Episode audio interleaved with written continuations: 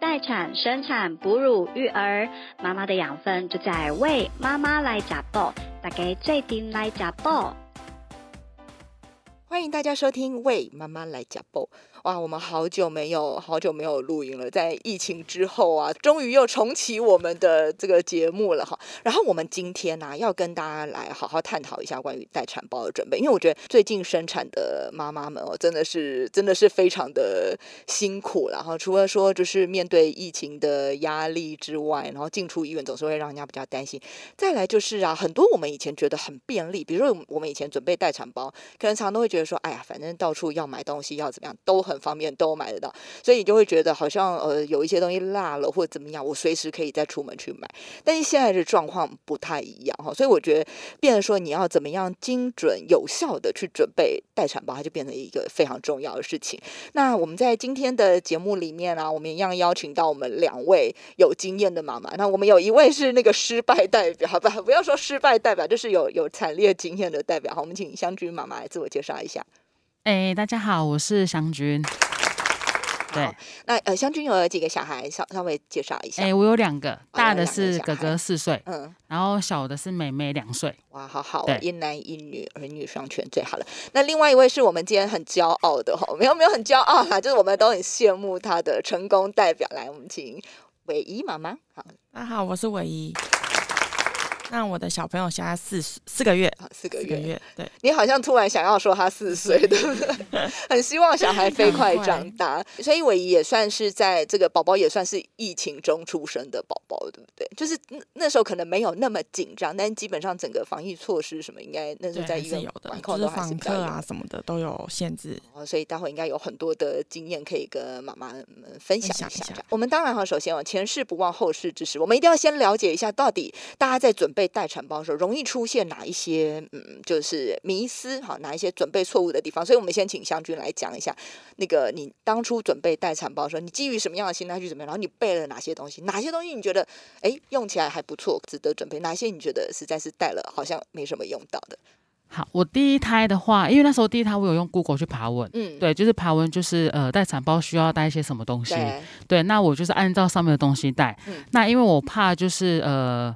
量会带不够，所以对我第一胎其实量都还带蛮多的，比如说像护理垫啊都嗯多带，护、理垫我就带到两包或三包，然后像那个哎，那个洗棉裤片那个都超大包的，。对，就是是很厚啊，所以我整个行李袋就超大 一所以你咖该的不。会拖两个行李箱去医院吧？ 我就是带了两大咖的行李袋去哦，你真你真的两大对咖我就两袋好去行，对两袋的那个行李袋，然后去到医院，嗯就是嗯准备要待产，对对，然后那时候就护理垫多带嗯，然后我连那个免洗裤也多带，哦，免洗裤带免洗裤蛮合理的，但是你你说你因为多带天因一为次其实免洗裤一天大概顶多就换一次或两次，对，但是我好像带到二十，我带了四包还五包，所以带了有二十 件有，你是在医院，你当然你是医自院然产还是剖腹产？我两胎都是自然产，所以你只在医院住三天，然后你带了二十对，所以就是东西多了很多，嗯 然后就是还有带一些呃义乳垫啊，然后、哦义乳垫也需要啊，对，但是义乳垫那时候就是在医院挤，就是没有什么挤不到，没有什么奶嘛对，所以义乳垫其实也没有用到很多。哦，对我义乳，我那时候义乳垫也带到大概有四包，四包左右。想说，因为很有信心，想说自己应该会有奶，对结果就是义乳垫带太多，结果义乳垫用不到这么多，就是然后你就是打包去的时候行李很多，然后最后要出院回家的时候哦还也是要很带多，很对，还是两咖满满的，也是回家这样。哦，对，那第二胎就是因为有第一有第一胎的经验，所以对第一胎就是呃第二胎就是量没有带到这么多，嗯，对就所以你是后来做了量会什么调缩减整啊？你就是量缩减，就是比如说我的护理垫可能就带剩下一包，对。那免洗裤因为那时候、嗯哎，等一下你的护理垫是指垫在床上的那哦对种吗，就铺在对病床上那个对就是防那个恶露，铺那个流出来的那个对嗯嗯嗯，然后第二胎就是我连免洗裤啊，然后义乳垫那些就都省了很多，所以就是剩下一咖行李袋，所以免洗裤你就是大概背到一天可能一到两一天两，片，对，所以我就大概准备两包，我就是对第一胎准备的量就是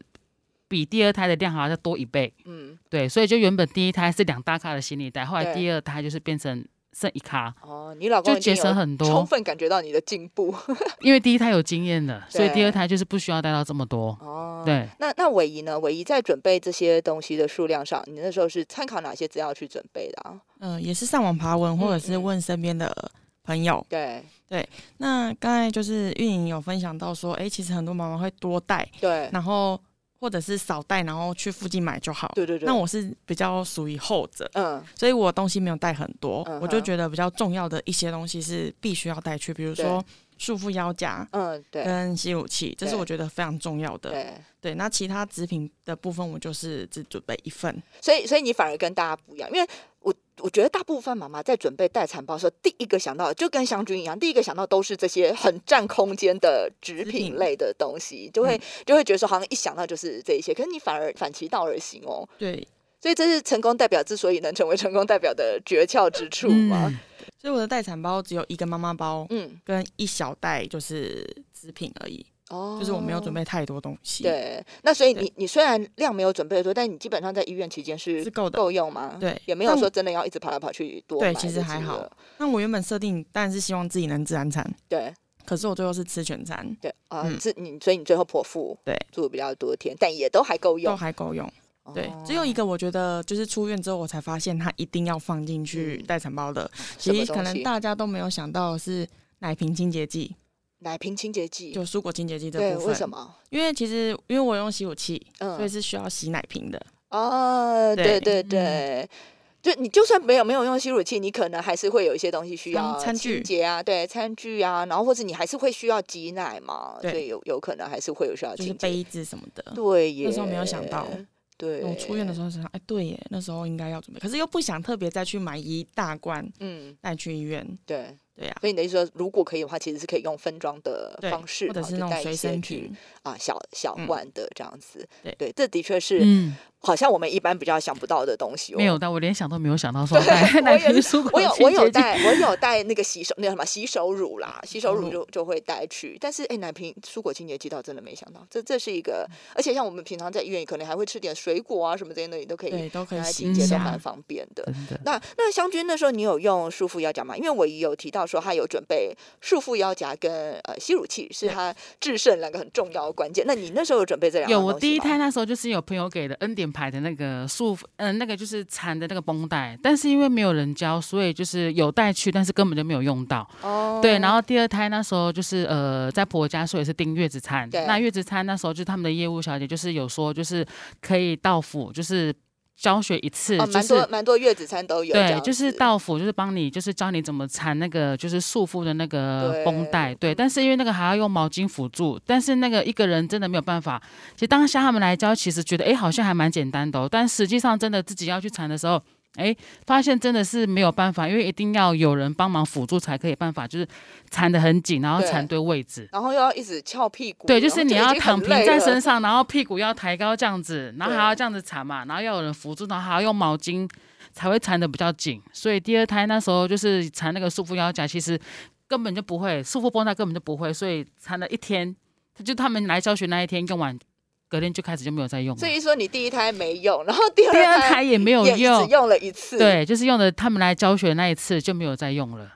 啊，对，那这样好可惜，就那个就是产后黄金恢复期，真的就就没有是办法产后就把握是肚子住都没有恢复到。真的，哎、我我嗯觉得其实有用，真的还是有差。我自己也是差不多的经验，所以我觉得啊，我们都会觉得说，啊、好像应该学就会，然后反正因为那时候我也是想说，呃、反正吃月子餐的时候他会来，就是到府来会来教教学嗯学，对就会觉得说好像很有信心，我们应该可以学得会。而且因为我老公呢，他也自认为他是一个就是手工蛮灵巧的人，他就觉得说，嗯，应该应该可以帮我帮。忙，可是事实上就是你，因为他那个其实很容易松嘛，所以对，因为也你不就是要，是而且要缠很紧，而且要缠很多圈，对要缠紧，就像木乃伊一样的对概念啊，所以对你也不是说缠一次一整天就可以动，就是可以动一整天。那老公难道一天二十四小时，然后谁到谁就是就是你上个帮忙厕所水他踩就回来帮你 踩，对那啊根本不可能。嗯就是他也要他也是有他自己的事情，所以我后来就发现这个东西。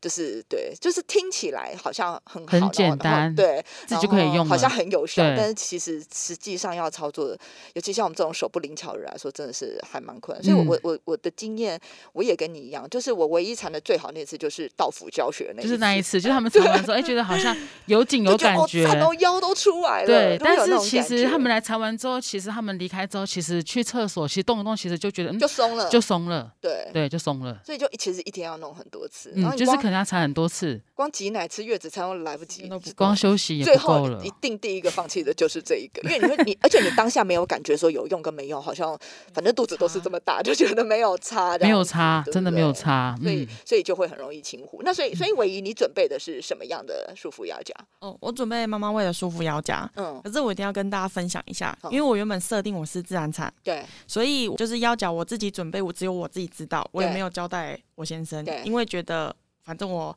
恢复体力之后我就自己就自己绑用就好了。就没想到就是我催生，然后最后对哎就是去不过我觉得你观念很好，因为其实是好很多人都觉得，哎，反正我要自然产，我根本不准备舒服药夹。其实蛮多人会这样对，的，但是就不想有肚子嘛，对所以就想说，哎、那用腰夹试试看。真的。就后来我去临时要剖腹的时候，嗯我就是麻醉都都打了，对，然后我躺在产台上，对然后我看着护理师在拆腰夹，你为什么啊？我惨就了，想说，对，我你的们要叫夹他等一下吗？没有。拿来不及进来了， 然后我就跟他讲说，因为他们两个还在讨论我的尺寸应该拿什么尺寸，对，然后我就说，呃，我我有腰夹，哼他说可是我拆了，我说啊算了，好没关系，嗯 因为你对，已经这时候躺在钱已上经面是了小事了，没关 系。对，然后后来我麻醉醒来之后，我身上的腰夹就是医院的嘛。对，那后来护理师帮我换药的时候，我就说：“哎，我自己有带腰夹，对麻烦对你换回我自己嗯的。嗯嗯，那绑起来的感觉是绑妈妈喂腰夹会比较舒服，就是我在移动还是什么的，嗯，会比较你这你这舒舒服的服感觉，你觉得来就是来不自于痛什么样的差异？呃比较服帖，比较服帖，然后是够紧的，但是不会到觉得勒住不舒服。哎、其实我觉得，因为我自己呀、在第一胎的时候，因为也也没经验嘛，所以我其实呃用的就是你说的医院的嗯腰夹。我觉得后来我我这样感觉啊，我觉得医院的就是应该说一般的腰夹，它感觉材质比较硬一点，对它魔鬼在那地方也会比较抽抽粗，一点，对，所以其实就容易让我们皮肤会就是如果没有舒服绑好，嗯然后魔鬼粘弄到我们的皮肤，就会觉得哦，好像有一块在那里，就会很想重绑。对对对可对是对剖腹产，你知道，就是打开腰夹是一件非常可怕的事情，是啊是就是啊，你要先把肉压住，对。对对然后它才可以打开，因为就而会且前弹面两天都是护理师帮我们弄，我们自己其实也没办法好，就是好好好好去地去绑处理好那个伤口。对对，而且一摊开一打开的时候，你会觉得那个肉顺便往旁对边整个摊开来，然后就会觉得伤口被伤拉扯口就被拉扯，对，哦我的就天很可怕。我觉得我好像在讲一摊猪肉的感觉， 但我是觉真的得就是那种感觉了。腰夹要准备对，对，真的很重要哦。然后呃，因为我觉得我蛮庆幸的是我绑对腰夹，因为我在产后第二天嗯对早上我就可以自己。就是先生扶着我下床，嗯然嗯后嗯我就第一次去上完厕所，拔完尿管，嗯其实我就可以自己慢慢走，嗯，所以我算恢复的蛮快。我在第二天下午晚上，我就可以自己慢慢的起身，然后下床走。哦，那真的很棒哎，因为因为其实说实在话，剖腹产其实我们我们再三的在很就是很很很多次的录录音的节目，我们都有谈到说，其实剖腹产要恢复的诀窍没有别的，你就是要赶快早下点床早点下床，早点动，就会恢复的快。所以其实我觉得好多事情啊，这样听起来都是你一开始在做这个决定的时候，你可能都就当然我们会有很多的考量，但是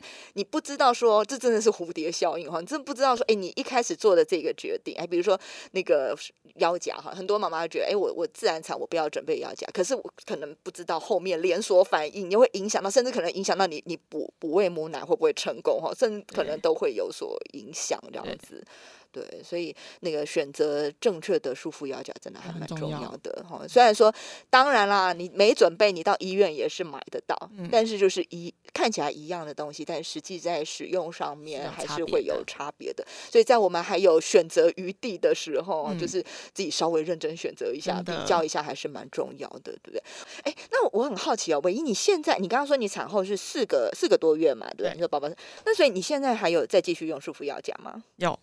哎，那你你你打算用到什么时候啊？呃，因为我我是剖腹产嘛，嗯那我满月之后就没有用，因为要顾宝宝，对所以其实你会一直想说还要细，很麻烦。对，然后可是我就发现，哎、我体重其实回来了，嗯但是我肚子一样大，哦，对，那我就想说，嗯，好吧，那来速速还看是。赶快漱一下这样对子。然后前两天我老公就说，哎、你的肚子是不是有变小，哎哎呦呦、好像应该要继续细 哦。所以你反而那个防疫期间大家都 易胖，然后你反而细一细肚子就变小了。肚子有变，就是比较小。哦，这这所以其实真的有用有差哈。事实上，其实我们在用束缚腰夹的时候，我们都我们都会告诉妈妈们说，它绝对不是只是坐月子那一个月的期间用哈。事实上，长久的使用对于我们的不管是呃这个子宫的恢复啦，对于我们的身材的恢复啊，竖直肌的。恢复其实都是非常有帮助的哈，所以基本上啊，在产后六个月之内，它都会是黄金期。那至于像我跟香君这种，我们可能已经离产后六个月也很遥很远久的，了，对，其实基本上还是可以拿出来用一用啦，然后就是、嗯对，有时候那个就是稍微使用的时候，其实还是会有差。我觉得对于，因为这毕竟脂肪是会跑的嘛，所以当我们没有办法很认真努力的把，就是透过。减肥，然后透过体重的减轻，然后去让我们的肚子消下来，说，哎，其实你稍微用一下束缚腰夹，那个管理一下自己的脂肪的位置，其实还是还是会有差别的。对，我觉得现在在疫情期间啊，对于现在去生产妈妈来说，我觉得有一件事情。对大家来说会是一个很大的挑战，就是在哺喂母乳这件事情上面。因为呃，我昨天才看到一个新闻，就是台大医院有开一个记者会嘛，他们有一个确诊的妈妈，然后这个妈妈是一个护理师哦，然后她怀她是就是怀孕然后确诊，那她因为她其实是一个重症患者，所以她就是呃只好提早剖腹让宝宝生出来，而且她生完小孩之后，因为她就是重症，所以她是要插管的状态。然后我昨天看那新闻，我觉得好感人，因为她自己的状态不好，然后可是她。宝宝又早产，所以她非常希望能够就是喂母奶，而且呢，因为在这段期间，因为她自己染病，所以她的母奶里面其实是会有抗体，会有新冠肺炎的抗体的嘛，所以她就呃更加想要不喂母乳。所以我我昨天看那新闻，他就说哇，那医院就是医院的护理师啊，都是穿着防护衣，因为他那时候插管，他没有办法挤奶，所以是医院的护理师穿着防护衣进去帮他挤奶的。所以我就觉得，哎，你看这么困难的情况之下，妈妈都要嗯这喂么母努奶力的给孩子最好的，然后这么努力的不喂母奶，所以我们就是正就是一般正常妈妈真的要就是对更更努力克服这件事情哈。我觉得在现在的这个情况之下，不喂母乳它的意义真的更加的重大。所以两位当初都有喂母奶，我那个湘君先讲一下你的经验好了。呃，我第一胎就是有有喂母奶，嗯嗯但是因为第一胎就是宝宝就是有住那个新生病房，所以就是宝宝不在身边。哦对，那挤的话，就是因为那时候在医院生产的时候，医呃护理师有给那个针筒，就是对叫你把那个奶挤到那个针筒针里筒里面。面，对，但是手挤都都挤不出来。对嗯对，然后加上因为宝宝就是住院住这么多天，然后回到家里宝宝就住是院几天啊？住了大概七八天，哦，对，然后第九天回来家里嘛，对然后就是在家就是挤也挤不出来，对然后我老公那时候就跟我讲说，啊，你就在家挤，然后他可以就是如果挤有，他就帮我就带去医院给宝宝喝，对，但是那时候挤也挤因为也挤挤可能都只有三 CC、五 CC，然后又为了五 CC 特别跑一趟医院，对，可因为能那也时会候觉宝宝得胃都还很小嘛，所以根本就吃不了这么多。对但是光挤的量也挤不到这么多，对对对，所以后来就后来就放弃了。哦，我对懂然后如果嗯是我看到那么少一点还要跑一趟，我也会放弃。对，所以后来那时候就是手挤，就是也挤不出来，所以就是嗯第一胎就是也没什么喂，然后后来对就是用配方来辅助。哦，对，然后那时候第二胎就是呃有喂，第二胎就是也是亲喂，嗯嗯，然后喂了一个月多嗯就也没喂，哦然后就是呃妈妈就是煮了很多汤汤水水给我喝，但对是就是胸部都没有胀到奶，所以就是也没有什么喂。哎、其实我跟你说，我觉得胸部没有胀到奶这件事情，其实因为像我我自己就是不会胀奶的体质，吃什么喝什么，什么青木瓜、什么排骨、什么什么猪脚、花生猪脚，什么全部吃下去都。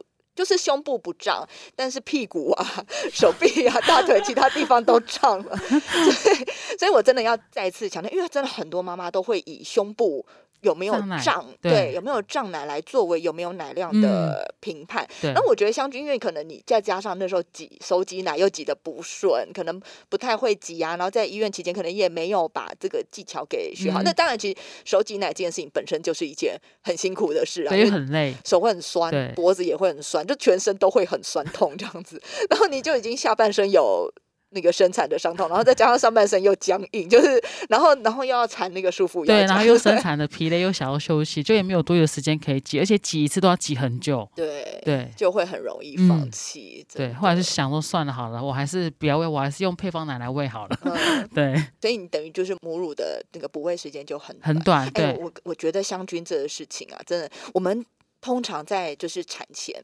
产前你去想说，哎，我为了哺乳这件事情要多做什么准备？很多人都会觉得说，啊，我等看我有没有奶，再说，或者是呢，很多人没有想到说，因为大家都会觉得说啊，反正我就宝宝抓过来亲喂，我就很努力的一直喂一直喂就行。但问题就是你。就是会碰到那种宝宝没办法抓过来喂的情况，像湘君，我们怎么会知道说，哎、宝宝会需要去、嗯去住在病房里面，或者像现在疫情期间，可能也未必有这么就是像亲子同事这些，可能也都嗯会受到影响。像伟仪那时候在医院的时候，亲子同事这些有受到影响吗？有，因为那时候疫情其实没有到现在这么严重，对但是还是有疫情的。对对，所以呃，基本上宝宝是不会到我们的病房里面，哦是我们要去婴儿室亲喂。哦，所可以是要要喂奶一定要走去亲那个婴儿室就对了。对，这其实那也好累。对，那因为我是剖腹产，所以其实对护理师来讲，他们又觉得我不要那么早去喂奶，对，就是我不是要走被来走排去挤这样，是的不是？为什么被排？是因为你走来走去吗？还是怎样？不要叫你叫你不要走来走去。就他可能觉得我不行，就是哎、诶你的伤口哦，还没好啦，妈妈你不要那么急。你没有跟他吼叫说你怎么知道我不行？我没事。哦，没有啦，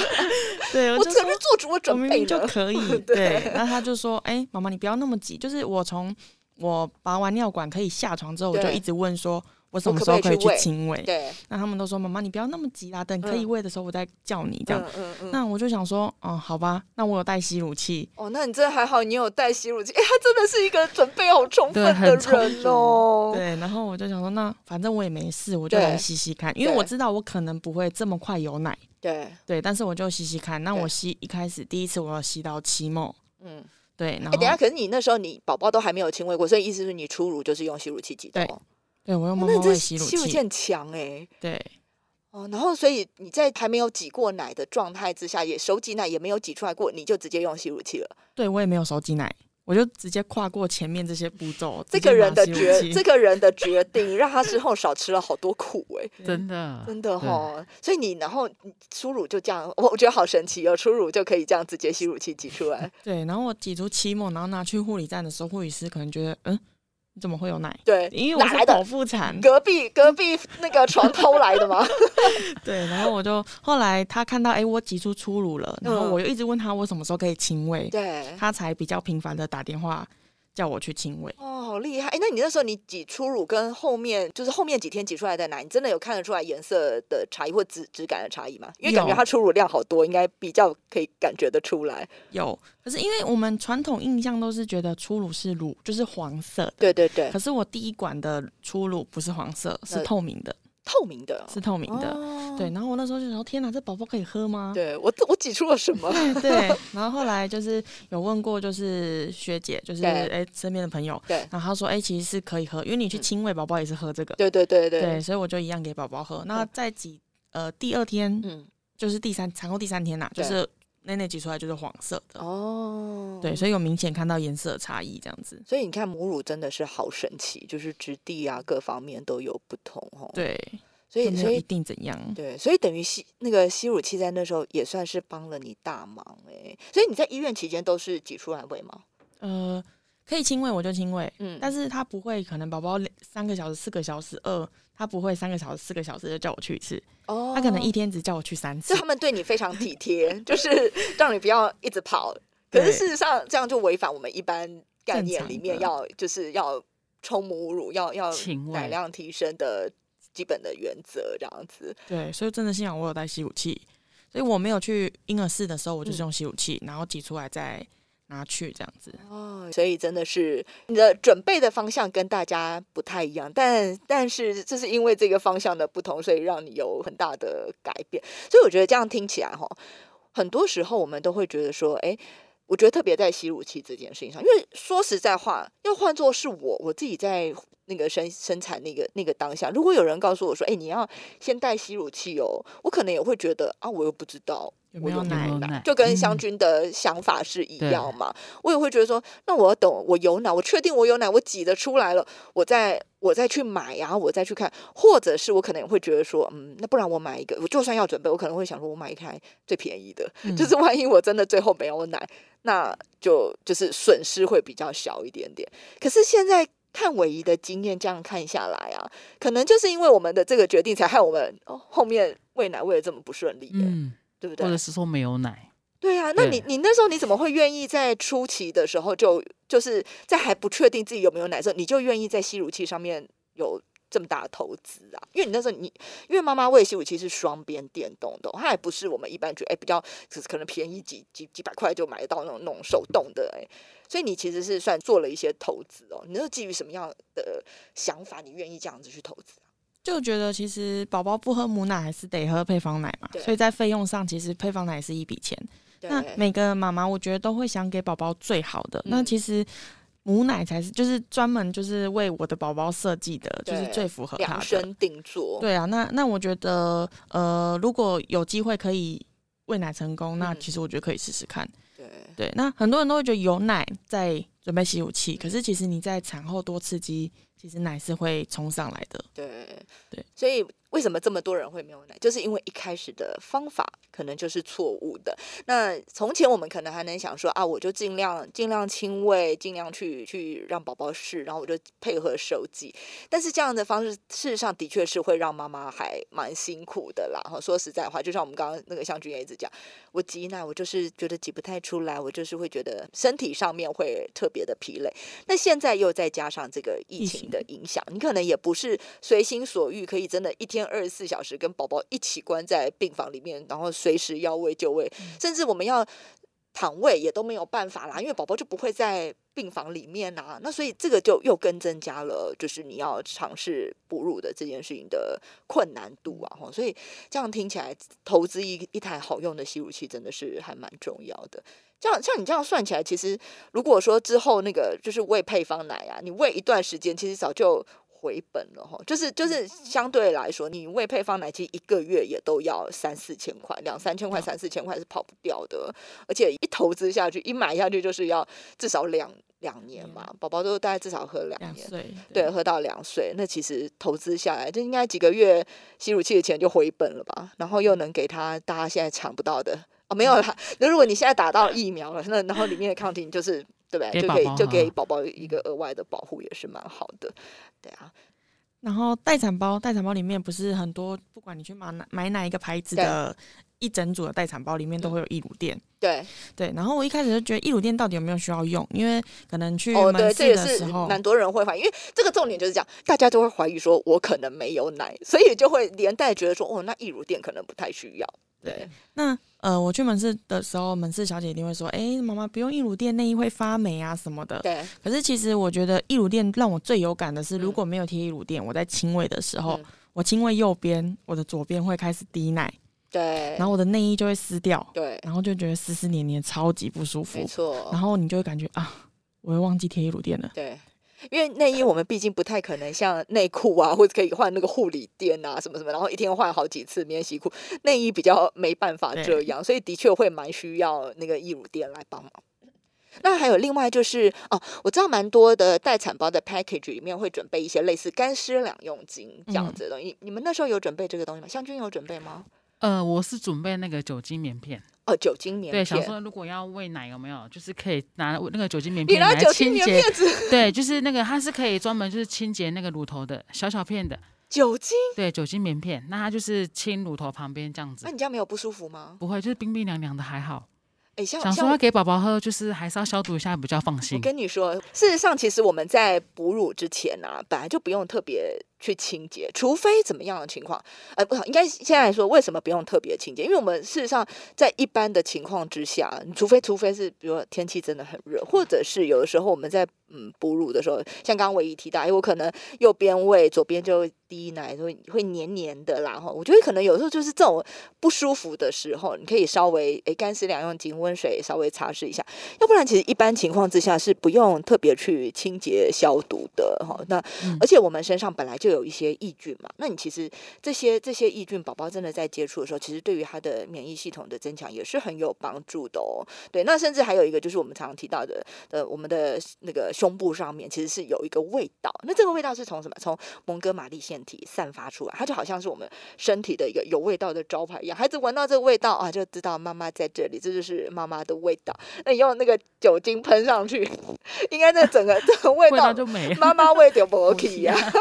就消失了这样。哦，所以其实是呃，没有没有特别需要一定要在哺乳之前特别的去去强化清洁，但当然，尤其像最近天气这么热哈、有时候如果真的有一些湿湿黏黏的感觉，稍微清洁一下还是可以，请大家爱惜自己的乳房哈、 它虽然在虽然在产后它的意义大不相同，可是我们还是要很珍惜的对待它，不是什么那个很刺激的都随便给它拿来喷一喷这样子，对对对。好，那么现在在这个疫情期间啊呢、我觉得对于去生产的妈妈、啊，还会有一件特别担心的事。其实不要说疫情期间啦、啊我那时候就是生产的时候，一切成平时代，我其实，在医院我也会好担心，我会不会碰到一些感染源，然后然后就是传染给我的小孩，我也好怕我自己会不会感冒，万一感冒啊传染给我小孩怎么办哈？那呃，所以我相信在现在这一段时间去生产的妈妈，一定在这件事情上也会更加的在意。那不知道两位两位妈妈在呃，就是特别是呃抗菌啊、抵抗这个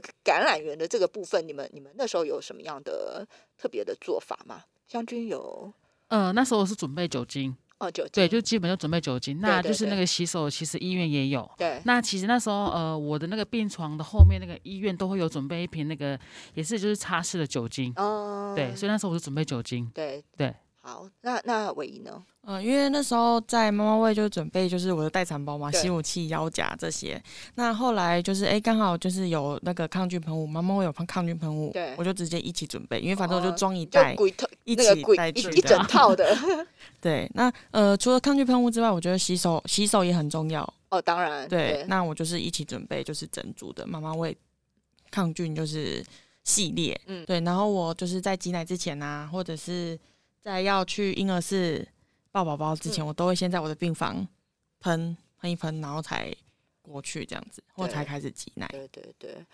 只是我觉得真的是很后悔没有准备到就是奶瓶蔬果清洁剂，所以我的奶瓶每次挤完奶嗯都会油油的，啊，然后就很对困扰对。对，所以我觉得待产包一定要放弃这个东西。哎、我问你哦，你觉得啊，洗奶瓶用专门的奶瓶蔬果清洁剂，跟用一般的洗碗巾到底有没有不同？有自己哎、的感就是觉洗完，就是你就是触碰奶瓶的感觉，有没有那个涩涩的对感觉对对不对一样，对不对？对我就会我也有这样觉得。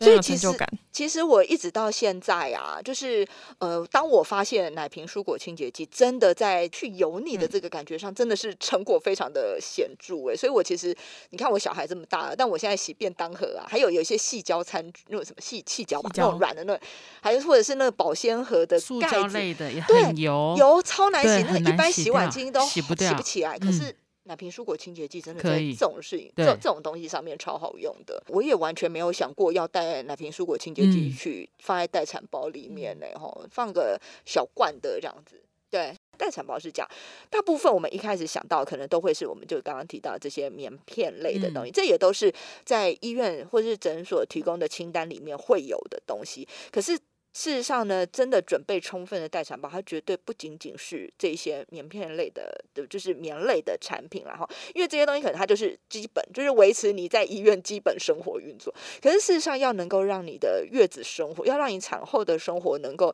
轻松愉快，现在听起来就是这样。我们今天的结论了哈，听起来就是这样。在我们的胜利组跟啊，说你失败组好伤心 哦，跟痛苦组啊，对照组啊哈，比较起来，其实最大差异，大家准备的东西其实。都差不多，但是最大的差异就在什么？就在吸乳器跟呃束缚腰束缚夹腰夹这两嗯件事情是最大的差异。所以呃，基本上啊，棉片它可以让我们过完我们的这个在住院期间跟我们的月子生活基本上的需求，但是能够让我们过得好的吼，可能还是得要靠吸乳器跟这个束束缚缚腰腰夹，夹是会嗯让我们在这个产后的生活更加的得心应手、轻松愉快。所以，香君如果有第三胎的话， 哈，就知道准备什么东西 对了。对对就对对是挤乳器跟束缚腰夹很重对，要很。重要，而对且很重而且要我觉得就是真的要破除一些你。我们的迷思嗯哈，比如说我们在准备束缚压夹，常常有人会觉得，哎，我是自然产，我可能不需要用。但是我们刚刚也提到了，事实上你在自然产的妈妈，她可能呢，比如说在下床的时候，有时候会有一些下坠感，竖嗯起来还是会比较舒服一点点。又或者是你本来一心都觉得自己会自然产，怎么知道最后会吃全全餐？ 对，哎，这其实你看哦，这样听起来从。自然产它变成要吃全餐，听起来好像是一个，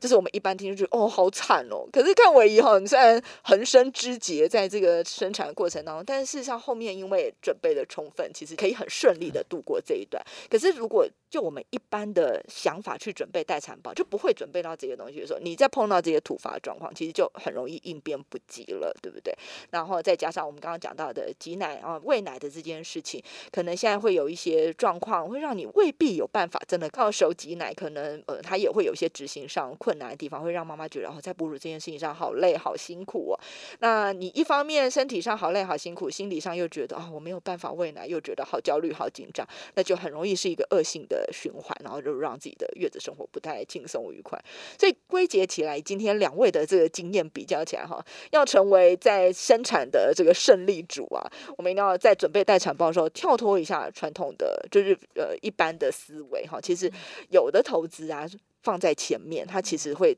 带来更大的效果、更大的收益的哈。好，那我们今天的节目就到这边，谢谢大家的参与了，谢谢，谢谢拜拜。